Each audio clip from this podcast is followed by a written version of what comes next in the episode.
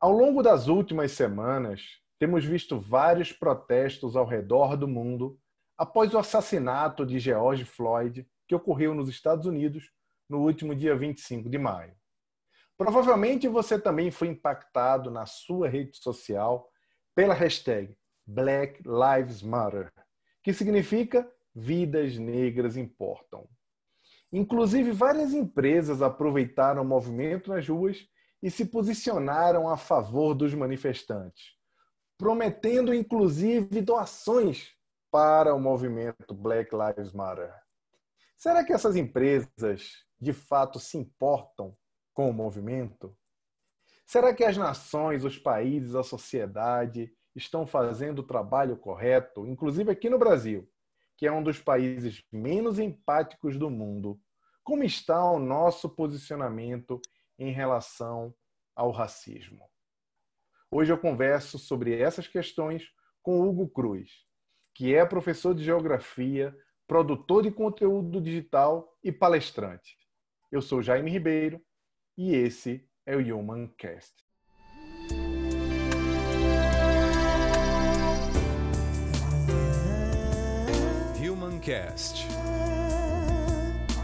Podcast que valoriza as habilidades humanas em um mundo dominado pela tecnologia. Com Jaime Ribeiro.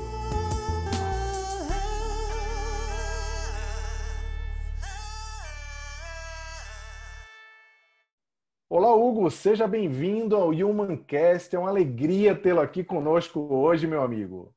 Fala, Jaime. É uma alegria também para mim estar aqui presente é, conversando sobre esse assunto tão importante na sociedade de hoje. Fico muito honrado, muito agradecido pela oportunidade.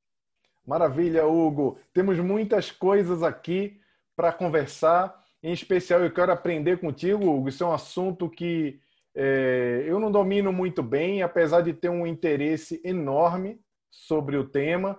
Tenho aprendido bastante contigo nas tuas redes sociais e por isso que você está aqui hoje para conversar conosco do Humancast e dividir um pouco do que você já conhece, do tanto que você conhece sobre o assunto. É, para começar, Hugo, eu queria te perguntar se o nosso país é um país racista. Porque quando eu estava escrevendo o livro Empatia, eu fiquei assustado, porque ao longo das minhas pesquisas, eu descobri que o Brasil é um dos países menos empáticos do mundo. Foi uma surpresa, porque nós achamos que o brasileiro é tão amoroso, é tão humano. Então, você acha que tem alguma relação? O Brasil é racista? Existe uma relação entre essa falta de empatia e o racismo que existe aqui no Brasil? Jaime, para te responder essa pergunta, acho que a gente precisa primeiro entender alguns conceitos para que eles fiquem mais claros na nossa cabeça. Né? É o conceito, principalmente o conceito de raça e o conceito de racismo. É... E aí, para a gente entender o conceito de raça, é preciso lembrar que essa ideia é uma ideia moderna, essa ideia de raça. Ela foi construída principalmente é, a partir do século XVI, com a expansão marítima que ocorreu a partir da Europa e que se espalhou pelo mundo em busca de matéria-prima, mercado consumidor, mundo de obra barata, enfim, a história explica isso para a gente. Então, quando a Europa é, se expande pelo mundo com é, o seu modelo comercial, ela encontra essa diferença, essas diferenças físicas, e estabelece essas diferenças físicas criando um conceito de raça. É, é a ideia do grande outro. A partir das minhas diferenças físicas, eu acredito que o outro é diferente de mim. E a questão da ideia da raça, o problema desse conceito da ideia de raça é que o branco não se entende, não se enxerga como uma raça. Ele se enxerga como universal, como homem, como ser humano. O problema da, dessa, classe, é, dessa ideia de raça é que a gente estabelece a partir de três critérios. O primeiro critério é a classificação. Eu digo, eu enxergo o outro como diferente de mim, então você me vê como homem negro, então já me classificou. Depois que classifica, você me enxerga de maneira generalizada, ou seja, existe uma generalização, então, do que é ser negro, uma expectativa do que é ser negro. E, por último, a gente hierarquiza essa classificação em melhor ou pior, que é a ideia de subalternidade. Então, para a gente entender o conceito de raça, é preciso entender em que contexto histórico a gente está. de conceito histórico a gente, essa ideia surgiu, na verdade. Então, ela vai surgir desse momento em que a Europa se expande pelo mundo e passa a determinar quem é diferente fisicamente, culturalmente, economicamente desse modelo europeu. Entendi, isso é um bom ponto. Eu nunca tinha pensado sobre essa perspectiva, até porque quando você normatiza alguma coisa, você diz que tem um padrão, tudo que é diferente daquele padrão é, precisa ser classificado, precisa ter um adjetivo, e o que você coloca como padronizado não precisa, não carece desse tipo de diferenciação. É mais ou menos isso, né? Exatamente. E o problema da generalização é que a gente cria uma expectativa de comportamento de um determinado grupo. Quando alguém me vê como homem negro e não me vê somente como um homem, quando a gente adjetiva o outro, então eu sou um homem negro, eu não sou um homem, eu não sou Hugo, eu não sou Hugo Cruz, eu sou um homem negro, eu sou um professor negro, eu sou um escritor negro. Quando a gente adjetiva, dentro desse adjetivo existe uma série de expectativas e uma série de performances que se espera em relação ao negro. Então, o negro tem que ser de um determinado jeito. Que o branco estabeleceu. Essa é a questão da generalização. Então, Entendi. quando eu respondo alguma questão é, racial, eu muitas vezes as pessoas têm uma expectativa em relação a mim que eu responda por todo o grupo. Você consegue entender essa ideia? Sim. Porque quando acontece o assassinato nos Estados Unidos, alguém fala para mim: Poxa, o que aconteceu nos Estados Unidos? O que, que você acha? As pessoas têm uma expectativa que eu responda as questões sobre toda a raça negra no mundo. Mas engraçado é que quando acontece um assassinato de um homem branco, ninguém chega para esse homem branco e fala: e o que, que você acha do assassinato do homem branco que aconteceu nos Estados Unidos? Porque o branco não se enxerga como raça, não é racializado. Entende a ideia? E o problema da generalização, eu coloco todo mundo dentro do mesmo pacote. Sim, e por que que, e voltando na questão do Brasil, sabe, Hugo? É, o Brasil ele não se enxerga, o brasileiro não se enxerga como racista. A gente, nós somos um povo é, miscigenado, nós sabemos que mais da metade das pessoas que, dos brasileiros, são descendentes de algum povo africano, mas ainda assim as pessoas não se identificam como, como não se identificam desse, dessa forma como racistas. O brasileiro ele é racista. Qual é a diferença? Porque eu vejo, eu já vi bastante filme, eh, já li bastante coisa também, inclusive da história dos Estados Unidos, falando sobre a segregação, que durou até muito pouco tempo, mas no Brasil nunca houve uma segregação eh, institucionalizada. Então, por que, que o brasileiro não se considera racista? Ou ele não é racista? Vamos lá. Então, para gente, eu te responder essa pergunta, eu preciso é, que a gente é, definia o que é racismo. O que é o racismo? É uma relação de poder entre grupos sociais diferentes. Ou seja, o grupo hegemônico, que é, no caso, o homem branco, ele se sobrepõe é, sobre determinados grupos sociais, negros, mulheres, índios, enfim, outros grupos sociais. Então, o racismo, o que é especificamente? É uma tensão social, econômica, política entre determinados grupos, que no caso que a gente está conversando aqui é entre brancos e negros. Essa relação de poder, ela vai estabelecer e criar territórios diferentes. O que é um território, falando geograficamente? Territórios são espaços que são dotados de poder que alguém ou determinado grupo detém. E aí eu crio estratégias e mecanismos de controle desse espaço. Então, o que é o racismo? O racismo ele se subdivide em três esferas, ele está baseado em três esferas. Na verdade, em duas esferas, né? em dois pilares. O racismo ele é estrutural, como o professor Silvio Almeida trata no livro dele, Racismo Estrutural, dizendo que toda a estrutura da sociedade se organiza de maneira racista. Por quê? Porque existe um grupo hegemônico que se sobrepõe a outros grupos sociais.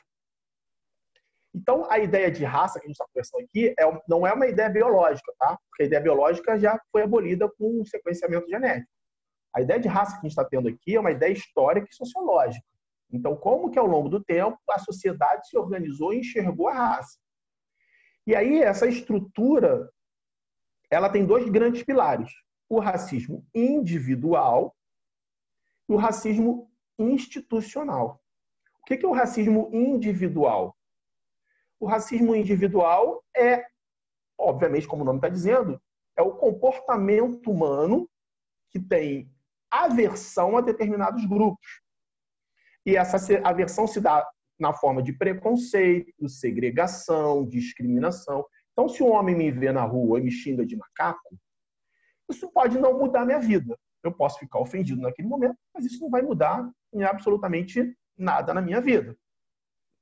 Porque isso foi uma ação individual, preconceituosa. As pessoas confundem racismo com preconceito. Eu posso ser preconceituoso com mulheres, por exemplo, com loiras, por exemplo.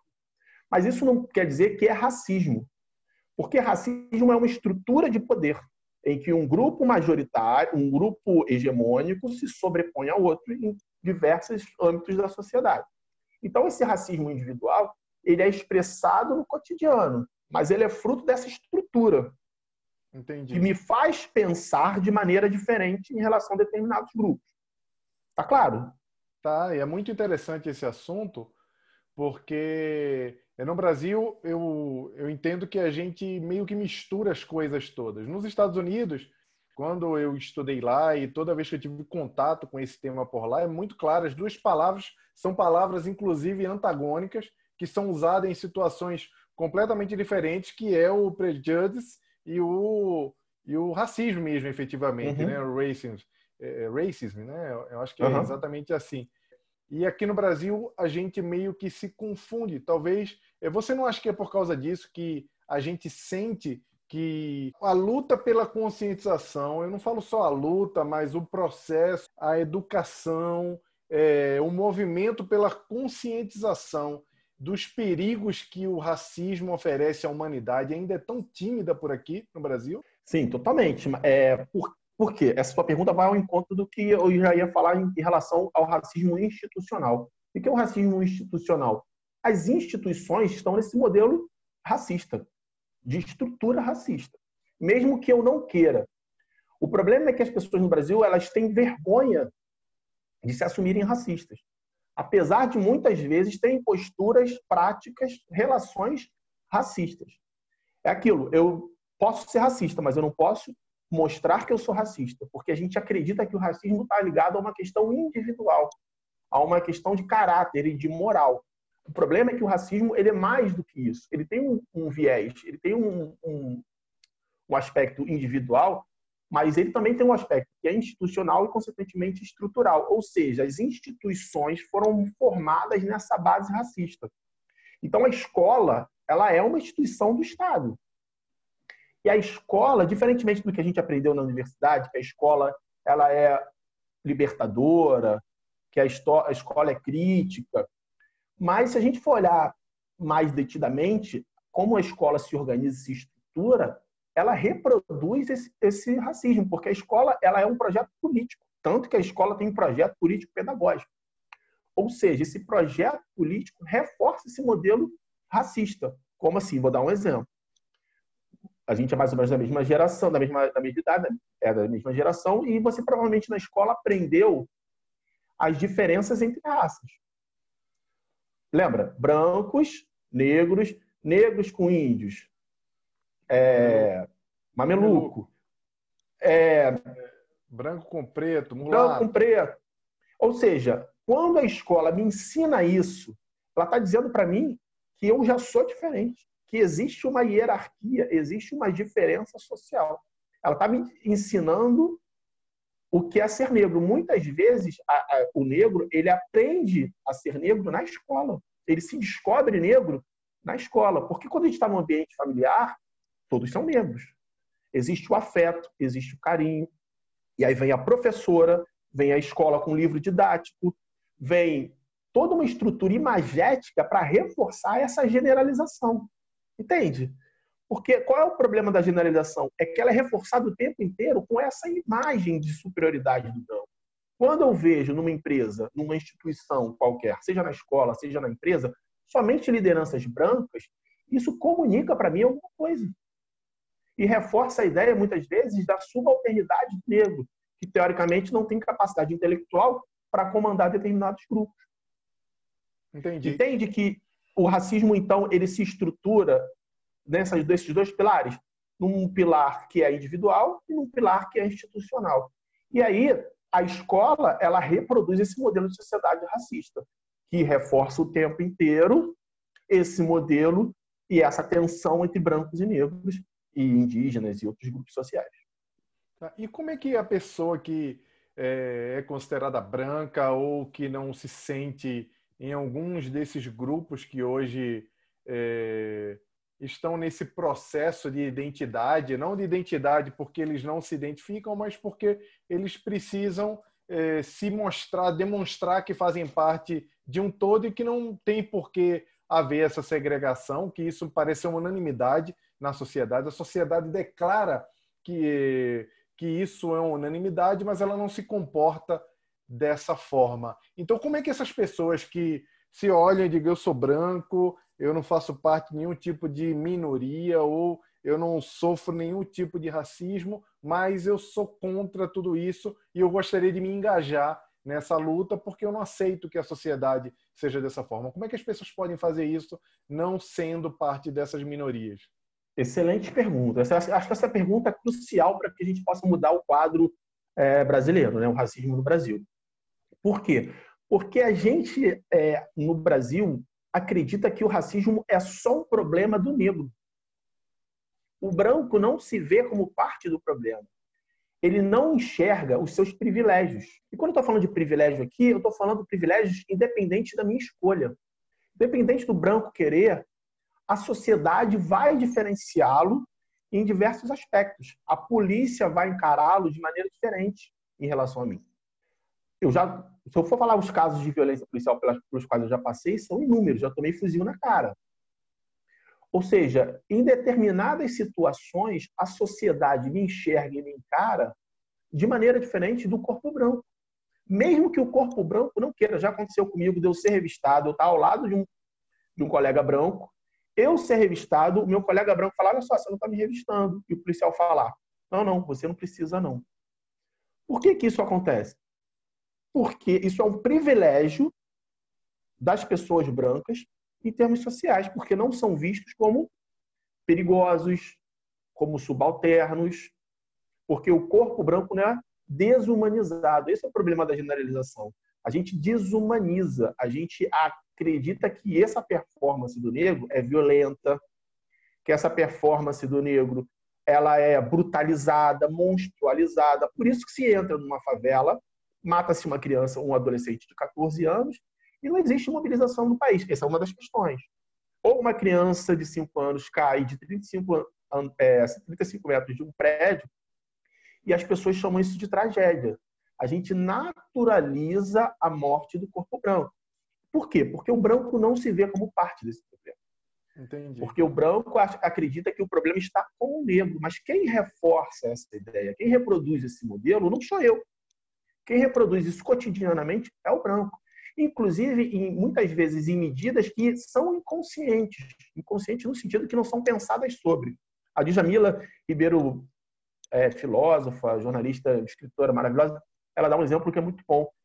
Que as instituições, por exemplo, elas fazem recortes no seu RH muito específicos que dificultam o acesso de pessoas negras que tiveram é, diferenças na sua formação acadêmica. Por exemplo, quando eu coloco o inglês fluente para um cargo que muitas vezes não vai utilizar esse inglês fluente, eu estou recortando. Eu estou impossibilitando o acesso de pessoas negras a esse cargo. A empresa poderia é, financiar o estudo dessa pessoa negra, o, estudo de inglês, financiar parte do curso, enfim, estratégias para que essa pessoa fosse contratada que ao longo do tempo ela fosse sendo formada. Até porque quando as empresas é, fazem esse tipo de corte, esse tipo de segregação, que são baseados no que a gente chama hoje de hard skills. Eles acham que é, quem teve a melhor formação e quem tem, vem de uma família, que é uma família de classe média alta ou de classe alta, tem uma probabilidade, probabilidade maior de fazer com que essa empresa vença. Isso já tem mudado, mas ainda é bem comum no corporativo. Agora, você citou aí o caso do Miguel, do menino que caiu de 35 metros lá do prédio em Recife. E aí é, me veio à mente que quando isso aconteceu, algumas semanas atrás, foi logo depois que, talvez uma semana ou dez dias depois da, morte lá do Floyd nos Estados Unidos, eu recebi essa notícia como esse aqui será o Floyd do Brasil. E existia expectativa de que houvesse alguma, algum movimento mais duro da sociedade civil para cobrar é, para cobrar alguma resposta ao que aconteceu lá em Recife, porque é, logo que esse assunto veio à tona, a própria identidade das pessoas que estavam envolvidas estava escondida. Isso foi bem curioso para mim, porque é, nas redes sociais já se falava quem eram as pessoas que estavam envolvidas e a própria polícia estava, é, estava cobertando o, o, crime e colocando é, a situação de uma forma mais, é, digamos, é, mais protegida. E aí, quando eu falo crime, obviamente eu não estou aqui dizendo que houve um crime ou que não, não houve, mas é, uma possibilidade de identificação de um crime, né? Porque o crime efetivamente a gente só pode declarar depois que a justiça condena. Mas é, isso me chamou bastante atenção também, porque por isso que eu coloquei aqui para coloquei esse ponto, Hugo, porque eu acho que existe ainda uma apatia em relação a algumas coisas que acontecem aqui. E mais uma vez, não é porque é, o, aconteceu aquilo com Floyd, o mundo inteiro parece ter respondido. Em várias partes do mundo, a gente viu várias manifestações de pessoas pedindo, inclusive, para se rever contrato de empresas com alguns departamentos de polícias em Londres, nos Estados Unidos, em cidades como Nova York e etc.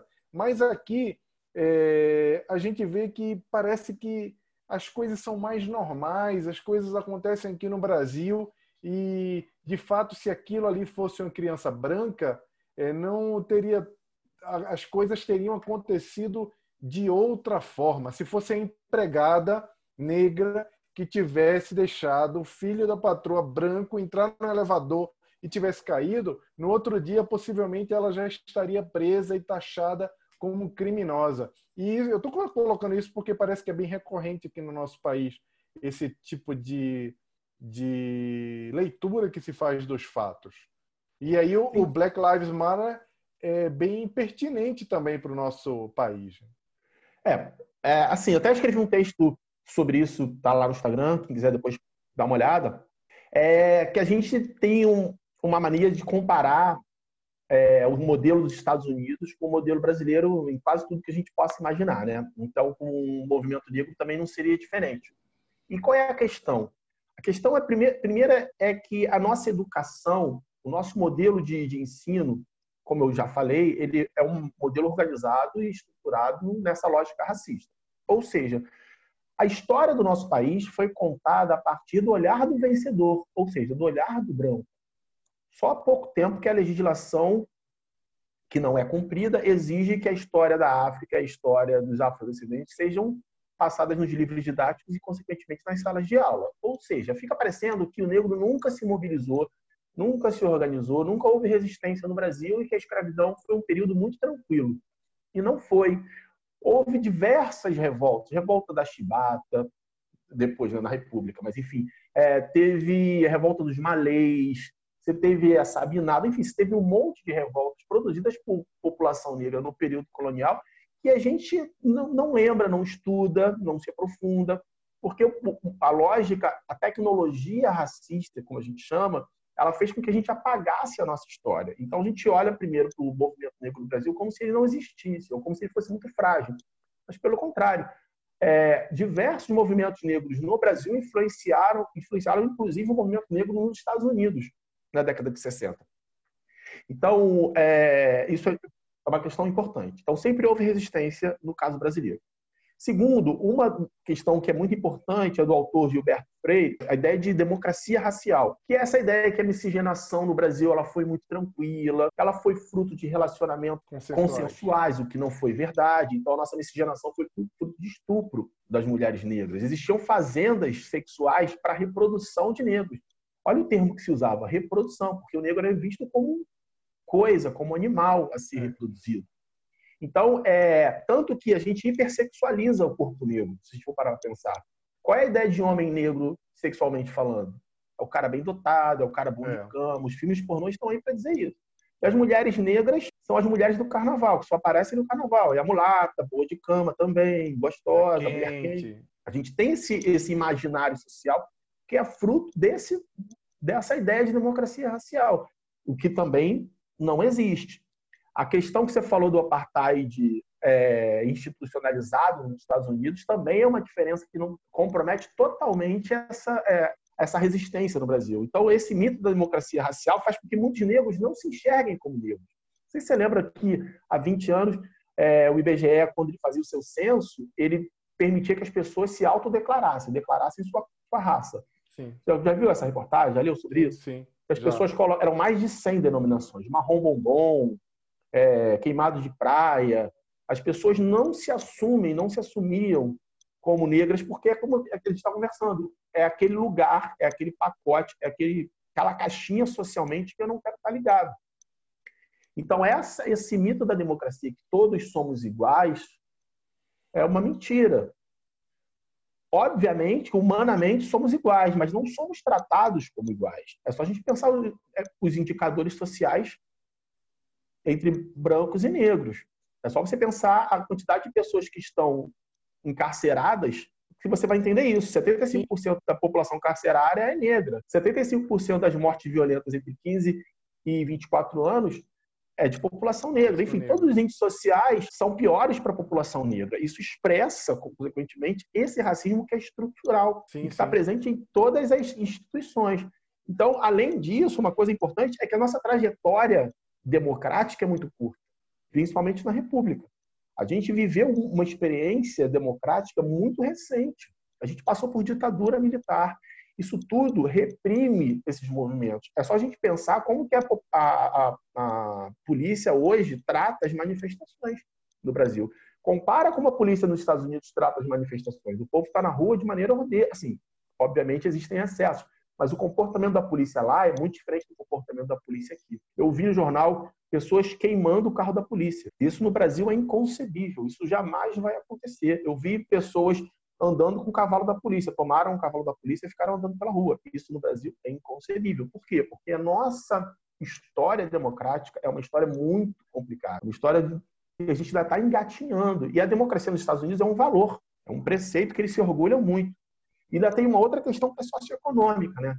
Porque nos Estados Unidos, a política de bem-estar social permitiu que o negro tivesse minimamente ascensão social, tivesse garantida educação, saúde, transporte, habitação. No caso brasileiro, a gente está lutando por questões que são básicas. A gente tem 50, é, 49% da população brasileira não tem saneamento básico, não tem água tratada. É só a gente pensar nas, nas favelas nas periferias do Brasil, que são majoritariamente compostas por pessoas pretas. Verdade. Ou seja, o nosso buraco é muito mais embaixo. Então, esse cara que está na favela está tentando resolver coisas que são tão primárias, tão fundamentais, que ele não está preocupado em se mobilizar, não tem nem energia para isso. Essa estratégia ela era praticada, inclusive, no período colonial, população escravizada. Como assim? O senhor de engenho ele regulava a comida da população escravizada. Então, o cara comia pequenas porções uma vez ao dia, ele só tinha direito à água uma vez ao dia. Isso tudo vai minando a força e a energia. E isso era uma estratégia impedia, inclusive, que o negro se rebelasse. Ou seja, a nossa história não pode ser comparada com a história dos Estados Unidos, porque a capacidade econômica que eles têm é infinitamente maior do que a nossa. O oferecimento de políticas de bem-estar sociais é muito maior do que a nossa e a gente ainda está engatinhando, apesar das resistências. A gente, existe um movimento negro muito forte que vem ganhando força com as redes sociais. É verdade. Inclusive, é, Hugo, é, vindo um pouco para o tempo atual, uma das coisas que vem me incomodando muito há um tempo é toda vez que eu sou impactado por alguma foto que tem lá as lideranças de uma empresa, os executivos, nas redes sociais sempre aparece, né? Aqui é o meu time, o time vencedor. É bem comum as pessoas colocarem isso, em especial no LinkedIn, que é a rede social que as pessoas compartilham mais assuntos relacionados a trabalho, mas também em outras redes sociais a gente tem visto as pessoas postando esse tipo de foto a cada dia mais dos times e etc. As fotos de trainees também. Esse aqui são os novos trainees do Banco X, da empresa X, que fizeram seleção com mais de mil pessoas e aí só 20 passaram, só 18 passaram, sobraram vagas. E quando você olha, você vê todo mundo muito parecido. Todo mundo, a grande maioria, são brancos. E aí você olha aquela foto e você pensa, nossa, como essas pessoas são tão parecidas. Parece até uma escolha eugenista. Você não acha que isso passa por uma escolha eugenista, que as empresas replicam esse pensamento, é, acreditando que estão fazendo recrutamento de uma de pessoas melhores ou mais bem, mais é, bem posicionadas ou com maior potencial de fazer com que a empresa seja bem sucedida? Excelente colocação, assim, é para o público que está assistindo a gente, acho importante a gente definir um pouco essa ideia de eugenia, né? E que contexto que ela surge. Como professor de geografia, que utiliza a história como ferramenta de, de trabalho, a gente precisa lembrar que no século XIX, a expansão econômica da Europa foi gigantesca, né? Estamos na segunda fase da Revolução Industrial, o pessoal que estudou aí vai lembrar dessa, dessa fase em que a Europa vai precisar ainda mais matéria-prima, mais mercado consumidor, mais mão de obra barata e vai se espalhar pelo mundo. E aí, essa ideia colonialista, ela precisa de um arcabouço teórico. Ou seja, eu preciso legitimar a minha exploração de riquezas através de algum conceito. E que conceito vai ser esse? Vai ser o conceito da eugenia. Ou seja, eu vou utilizar a ciência e a educação como ferramentas fundamentais para justificar a minha exploração. Ou seja, eu vou tentar mostrar para o mundo a inferioridade de determinadas raças. E aí, uma série de autores vão defender esse tipo de postura. E ela vai surgir principalmente com o primo do Darwin, que vai dizer, que vai utilizar do darwinismo social. O que é isso? Vai dizer que a evolução que acontece na espécie animal também vai acontecer na espécie humana. E vai tentar atribuir e relacionar isso ao corpo branco como um corpo superior. Isso vai se espalhar para a criminologia, isso vai se espalhar pela ciência como um todo no século XIX início do século XX, chegando no Brasil, inclusive, no início do século XX. E aí, qual é o problema da eugenia? É que é aquela generalização que a gente estava conversando. Ela tenta justificar que o corpo negro é inferiorizado através do discurso científico. É o que a gente chama de racismo científico. E essa herança vai respingar até hoje, com a ideia de padrão de beleza, que é um padrão eurocêntrico, ou seja, mulheres brancas são mulheres mais bonitas, mulheres loiras são mulheres mais bonitas. Ou seja, essa ideia que o corpo branco é mais inteligente, é superior, tem maior capacidade intelectual, são heranças da eugenia, que chegou com força total no Brasil e na Argentina principalmente. E aí, muitas empresas vão se utilizar desse critério eugenista não como um critério consciente, não como um, é, um modelo de seleção pensada e planejada, mas estava inconsciente coletivo. Por isso que quando alguém me vê na rua, cruza comigo numa praça escura, muda de calçada. Por que, que ela muda de calçada? Porque a imagem que está atrelada a mim é uma imagem de brutalidade, de violência, de perigo. Tanto que uma blogueira dessas aí, teve até a conta cancelada no Instagram, porque ela disse isso no, na rede social que negros são mais propensos à violência, à criminalidade, que os índices de violência entre negros é maior, ou seja, isso é natural ter medo de, de pessoas negras. Ela só esqueceu de, de olhar esses dados corretamente, porque é, os índices de violência, inclusive, são maiores entre brancos do que entre negros. Por quê? Porque o negro ele sabe que ele é um alvo e muitas vezes ele precisa deixar claro que ele não está cometendo nada de errado. Todo mundo que é negro sabe disso, todo mundo que é negro que estiver vendo a gente vai se identificar. Eu não posso sair de casa, eu nunca saí de casa, nem um dia da minha vida, sem o documento de identidade.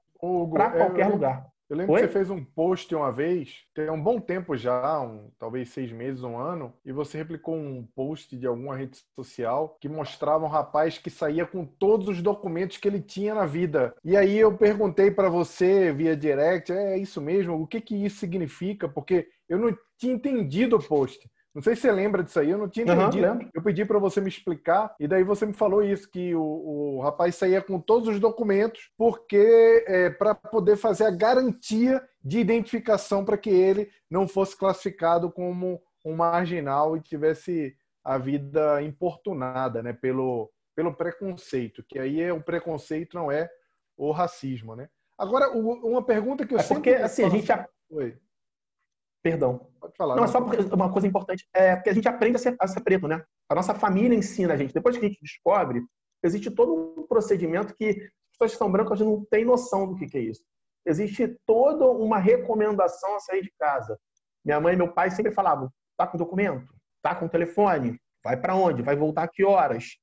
É, ó, não anda na, no canto da calçada, anda na beira da calçada. Se o policial te parar, seja educado, seja gentil, seja cordial.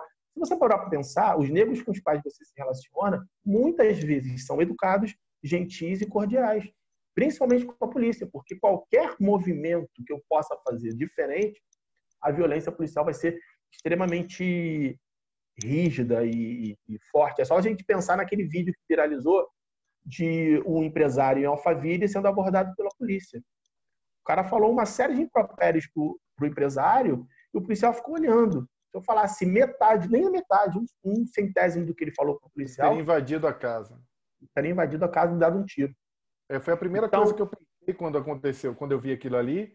Foi: olha, se esse cara tivesse na Rocinha, ele teria invadido a casa com o pé na porta, ele não ia ficar esperando porque é o família, porque ele também se sente inferior. Você entende isso, né, Hugo? Não é só claro. porque aquilo ali era um, um, um branco, ele também se sente inferior por conta da classe social dele. Mas, obviamente, a gente vê que as pessoas se sentem. A ofensiva policial se sente mais é, empoderada para poder é, entrar na casa do pobre, do negro e esculachar, como a gente fala no Rio, né? O que você disse é fundamental, assim, não só brancos pobres, mas principalmente negros também reproduzem o racismo. O negro não pode ser racista. Porque, como a gente conversou, o racismo é uma estrutura de poder em determinados grupos.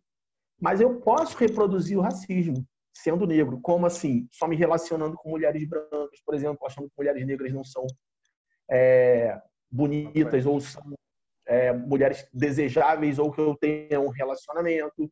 Eu posso não me relacionar com pessoas negras no meu cotidiano. Eu posso ser um policial e ser violento com com pessoas negras. Eu reproduzo esse modelo. Por quê? Porque é o que o Fanon, um, um grande psicanalista negro, da Martinique estudou na França, enfim, é uma referência do movimento negro. Ele diz: é o alto ódio. A gente aprende a se odiar. A gente aprende a não gostar do próprio cabelo, do próprio nariz, dos lábios. Porque ao longo do tempo, esse modelo eugenista foi dizendo pra gente que o nosso corpo é feio.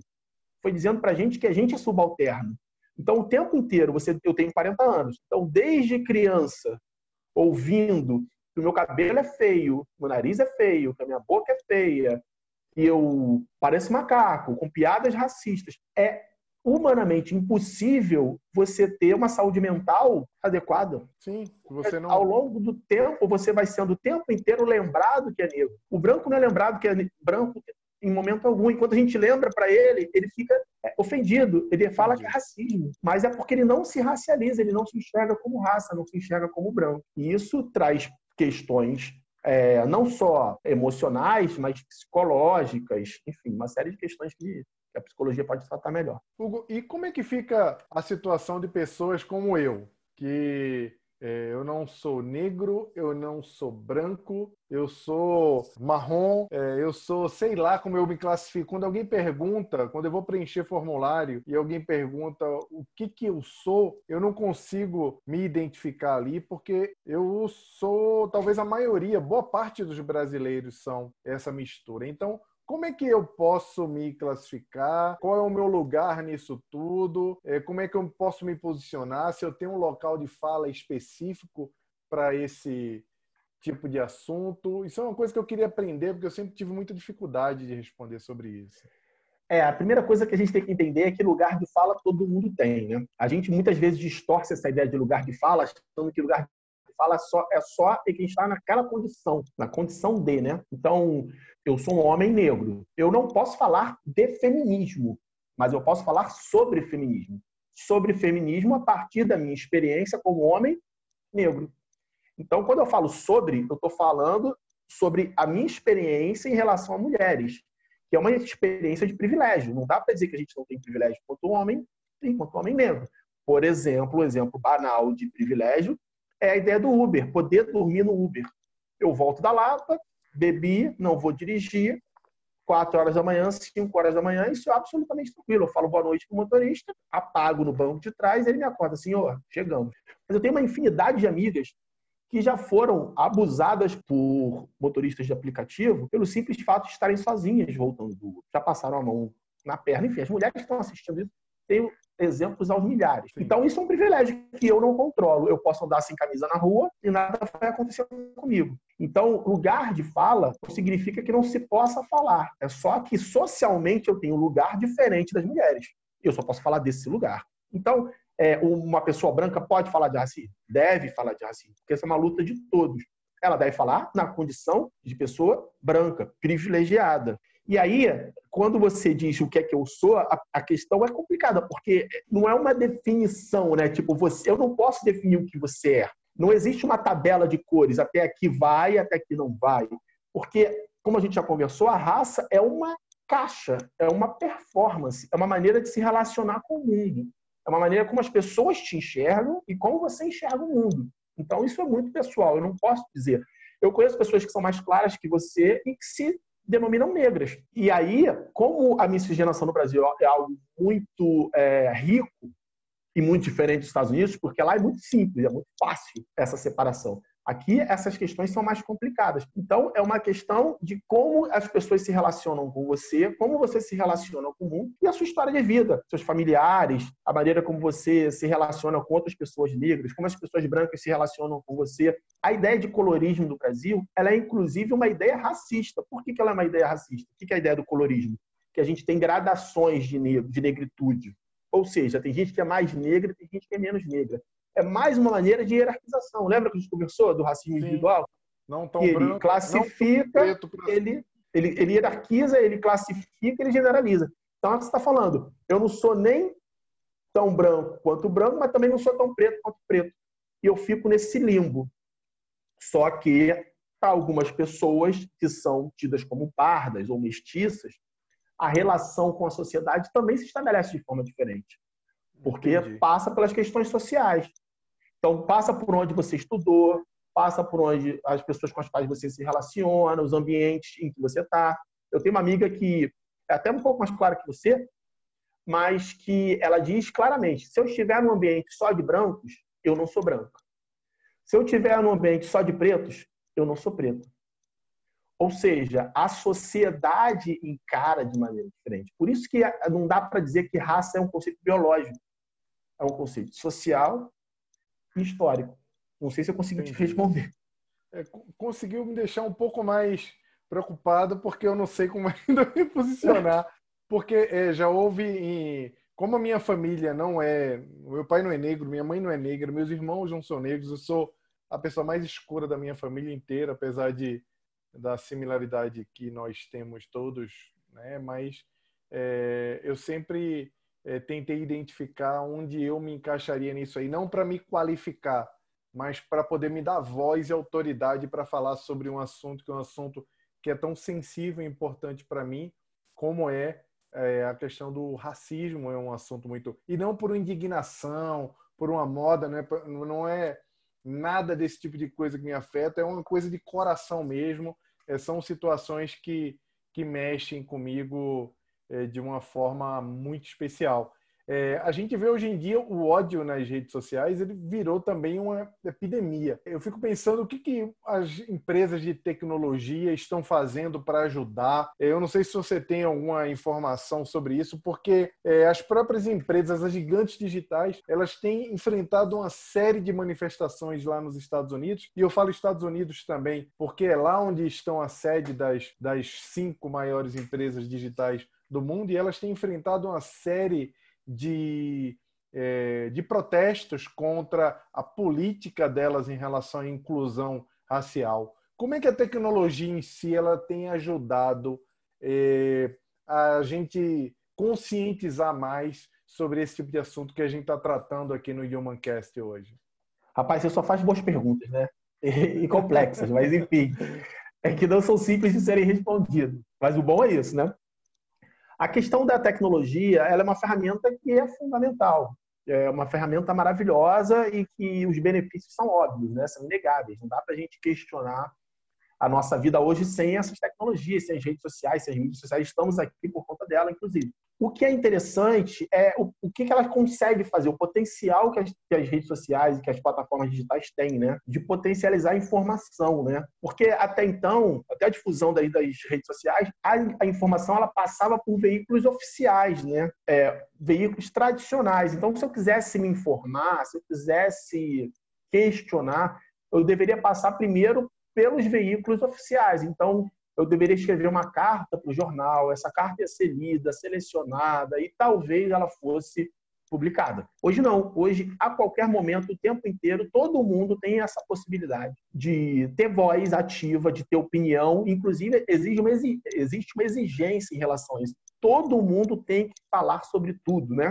Todo mundo tem que ter opinião sobre tudo. Ninguém pode não falar. Ninguém pode falar, não, eu não sei. É quase que vergonhoso, né? A gente tem medo de falar, poxa, eu não sei falar sobre Floyd. Eu tenho que saber falar sobre Floyd? Eu não sei. Eu posso me informar, eu posso buscar. Mas, é... então, as redes sociais, elas permitiram isso. E elas permitiram uma mobilização gigantesca também.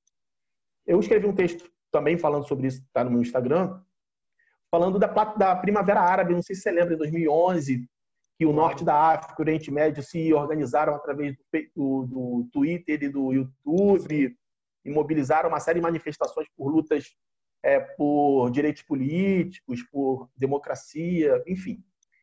Isso é uma, uma demonstração de poder e de força dessa ferramenta. A única questão para mim é que a gente muitas vezes individualiza a postagem só. A gente só responsabiliza o autor direto da, da, da publicação. Só que as plataformas digitais elas têm responsabilidade jurídica em selecionar o que é verdade o que não é verdade, selecionar discurso de ódio e expressão é, da liberdade de expressão. Ou seja, as plataformas digitais elas podem criar mecanismos de filtro. O problema é que ela coloca essa responsabilidade no autor. E ela só vai retirar o conteúdo se eu denunciar. Mas ela pode criar estratégias de controle, mas ela não faz isso, na minha opinião, porque os interesses econômicos e mercadológicos são maiores. Ou seja, uma publicação de ódio na internet ganha muita visualização. Muito engajamento, né? Engajamento. Muito engajamento. Eu falei é, sobre é, isso ontem. Isso é muito comum. Uma pessoa fala, uma, faz uma fala racista no, no, no Instagram, ela ganha seguidores de um dia para o outro gigantescos. Essa menina que eu falei ainda agora, a blogueira que falou, que fez uma fala racista, no dia seguinte ela tinha mais de 10 mil seguidores. Ou seja, uma fala dessa tem que ser restrita. Porque liberdade de expressão não é isso. Liberdade de expressão não é, é discurso de ódio. Ou seja, ela está cometendo um crime. E o problema do racismo é que as pessoas cometem crimes e o racismo é o único crime que as pessoas cometem e uma desculpa resolve. Eu fico imaginando se o Fernandinho Beramar chegasse para o delegado e pedisse desculpas. Se ele ia ser liberado. É, de forma alguma. De Hugo, forma a gente alguma. Está, a gente está caminhando para o final, e aí eu queria. É, isso, isso, que você está me falando aí me lembrou é, de um filósofo que eu gosto muito, um filósofo coreano chamado Byung-Chul Han, que ele fala que existe um parentesco secreto entre o virtual e o viral. E a minha grande preocupação em relação a esse assunto, em especial pelo que você falou e em consideração a que o Churran nos traz nessa relação de parentesco entre o virtual e o viral, é que se o racismo ele não for punido severamente no ambiente digital, nós corremos o risco, o risco de retroceder. Nós corremos o risco de eh, todas as conquistas que já foram que já foram alcançadas em relação ao processo de conscientização dos terrores que o racismo pode ocasionar à nossa sociedade andarem para trás. Então é muito importante, a minha leitura é que é muito importante que as empresas digitais, eh, que todos nós nessa sociedade de liberdade em que todo mundo é capaz também de vigiar um ou outro, a gente não tem mais um centro de controle hoje, já não é mais aquela sociedade de Foucault que todo mundo se controla e que tem um agente que é controlador e que diz para a gente o que deve ser feito, o que não deve ser feito. agora todos nós podemos fazer o que quisermos, mas ao mesmo tempo estamos todos nos vigiando e é importante que a gente entenda que esse ambiente é um ambiente que a gente é, precisa endurecer, em especial cobrando as empresas que elas tenham uma postura um pouco mais dura. Hugo, é. deixa uma mensagem para a gente, algo que precisamos saber para nos tornarmos seres humanos mais conscientes sobre tudo isso que está acontecendo e qual o nosso papel, sendo negro ou não, na sociedade. A minha mensagem final, a minha recomendação, se é que eu posso fazer, é primeiro que a gente esteja atento às questões, que a gente esteja é, à vontade e com vontade de aprender. Então, para que a gente possa aprender, é preciso ler autores negros, ler mulheres negras, é, conviver com pessoas negras, não só negras, mas de todos os matizes. Então, homens, mulheres, homossexuais, trans, pessoas cadeirantes. Isso tudo é importante porque é, eu só vou conseguir entender o universo do outro quando eu me relaciono com ele. Então, como é que eu posso me relacionar? Seguindo perfis é, nas redes sociais, lendo autores, conversando com essas pessoas. Quando eu, principalmente, começo a ter uma participação mais ativa, ou seja, quando eu, enquanto pessoa branca, recrimino piadas racistas, homofóbicas, machistas, no meu ambiente de trabalho, eu começo a perceber tentar entender por que, que só tem gente branca do meu lado, por que, que na minha empresa só tem gente branca, só trabalha gente branca, nos, nos ambientes que eu vou só tem gente branca, e não tem problema nenhum. Eu tenho que questionar isso. Qual é o problema disso? Qual é a injustiça que está presente nesses espaços? E, e questionar mesmo. É, é, ser cada vez mais participativo, conversar, escrever, porque é, lembrar mais uma vez que o racismo é uma luta de todos, é uma luta inclusive do branco. A gente precisa do apoio do, do branco para que essa transformação possa acontecer. Então, é, é, isso, pessoal. Eu acho que é estar tá atento, seguindo perfis que tratam do assunto, comprando produtos de pessoas negras, é, serviços de pessoas negras, porque essa transformação também passa pelas questões econômicas. O apoio também vem daí. Não adianta só um discurso. Esse discurso tem que ser colocado em prática. Então, o objetivo é que a gente mobilize economicamente esses grupos que são minorizados. Eu acho que é isso. Bacana, Hugo. Obrigado aí pela sua mensagem final. agradeço em nome de todos os ouvintes do Dilmancast. Agradeço também, foi uma aula. O grande objetivo de te chamar aqui é porque eu gosto muito do teu conteúdo, dos teus posicionamentos, das tuas lives. Eu sempre aprendo muito sobre o assunto, mas nada como ter você aqui para explicar para a gente assim de uma forma tão valiosa como foi hoje. Então, brigadão, Hugo. Espero que nós tenhamos uma nova oportunidade mais para frente de gravarmos novamente, né? Com certeza. Espero o convite, agradeço o convite, a sua participação, suas perguntas, suas questões, a possibilidade de me colocar aqui para um público maior. É, eu acho que a participação de todo mundo é fundamental, então acho que é esse exercício mesmo que eu acabei de falar. Assim, o seu exercício, a sua contribuição é maravilhosa. Então, a hora que você precisar, é só me chamar. Eu estou à disposição. Quem quiser buscar meus conteúdos, eles estão lá na, no Instagram e no, no Twitter. E qualquer dúvida, qualquer contribuição, a gente pode estender esse papo nas redes sociais. Beleza. Obrigado. Obrigadão. Até, pessoal, porque cada um de nós tem um papel fundamental na luta contra o racismo. Primeiramente, não se calando. Depois, olhando o mundo ao nosso redor. Não pode haver tolerância para qualquer nível de escolha, separação ou preferência baseada na cor da pele das pessoas. Enquanto a humanidade conviver com isso, eu penso que sequer merecemos o título de humanos. Estamos já em 2020, no século 21. O homem já entende o suficiente sobre si próprio para erradicar esse absurdo do meio da nossa sociedade.